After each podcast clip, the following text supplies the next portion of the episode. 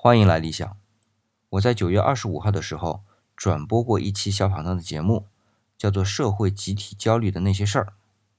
在那期节目里啊，小跑堂就讲到，当今的社会戾气还是相当重的。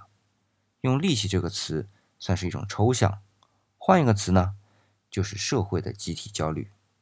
那么这种集体焦虑啊，放到网络世界，或者这样说啊，经过网络的放大，会是怎么样一种情景呢？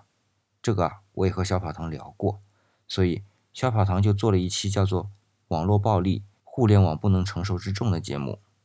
我啊，是强烈推荐大家去听一下。FM 幺五八六二三七时差的电台频道，第五十一期呢，就是我提到的这期节目。我呢。还想再补充一下，不是我有什么新的观点啊，而是有些细节再描述一下，有利于大家的理解。小跑堂在节目里提到，现在有一家正规的电视台开设的网络平台上面啊，播放了一档二十四小时的密室真人秀节目。他为了能够达到不只是节目和观众的互动，更想达到观众和观众的互动啊，就采用了时下非常流行的弹幕环节。而且是整个过程都可以弹幕啊！除了观众间的互动，节目组还在某一个具体的时间设置了类似 YY 的直播空间，让选手和观众、观众和观众间啊都能互动起来。原本这种设置也无可厚非，毕竟在网络时代嘛，只是单向的输出已经没什么吸引力了。但是从结果来看啊，弹幕中的内容啊，很大一部分用我和小跑堂的话叫做触目惊心。虽然还不到污言秽语的程度啊，但是直接说某某是渣男，某某是贱人，还让某某某滚。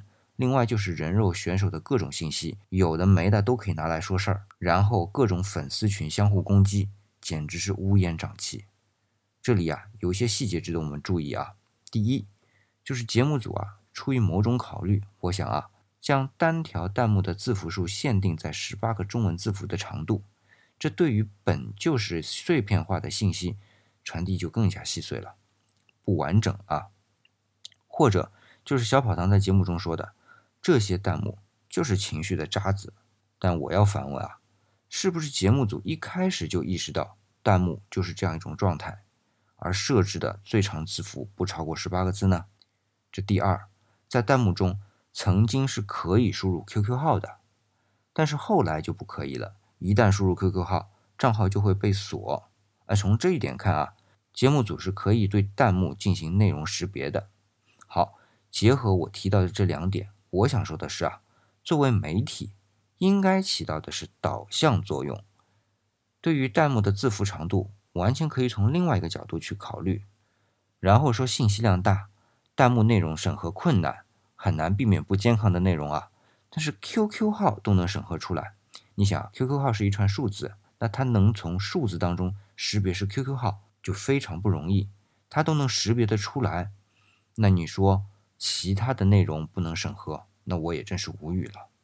还有一点啊，我不知道是不是利益还是巧合，就是节目中插入的广告是某大型网游，而这类游戏的参与者是以学生为主体的，而同时我经过各方求证啊，这档节目的主要观众群。竟然真的是学生占多数，那么我就不得不怀疑节目组的用意了。而回到节目的开头，在网络环境中，显然我们已经感觉到这种社会的集体焦虑被放大。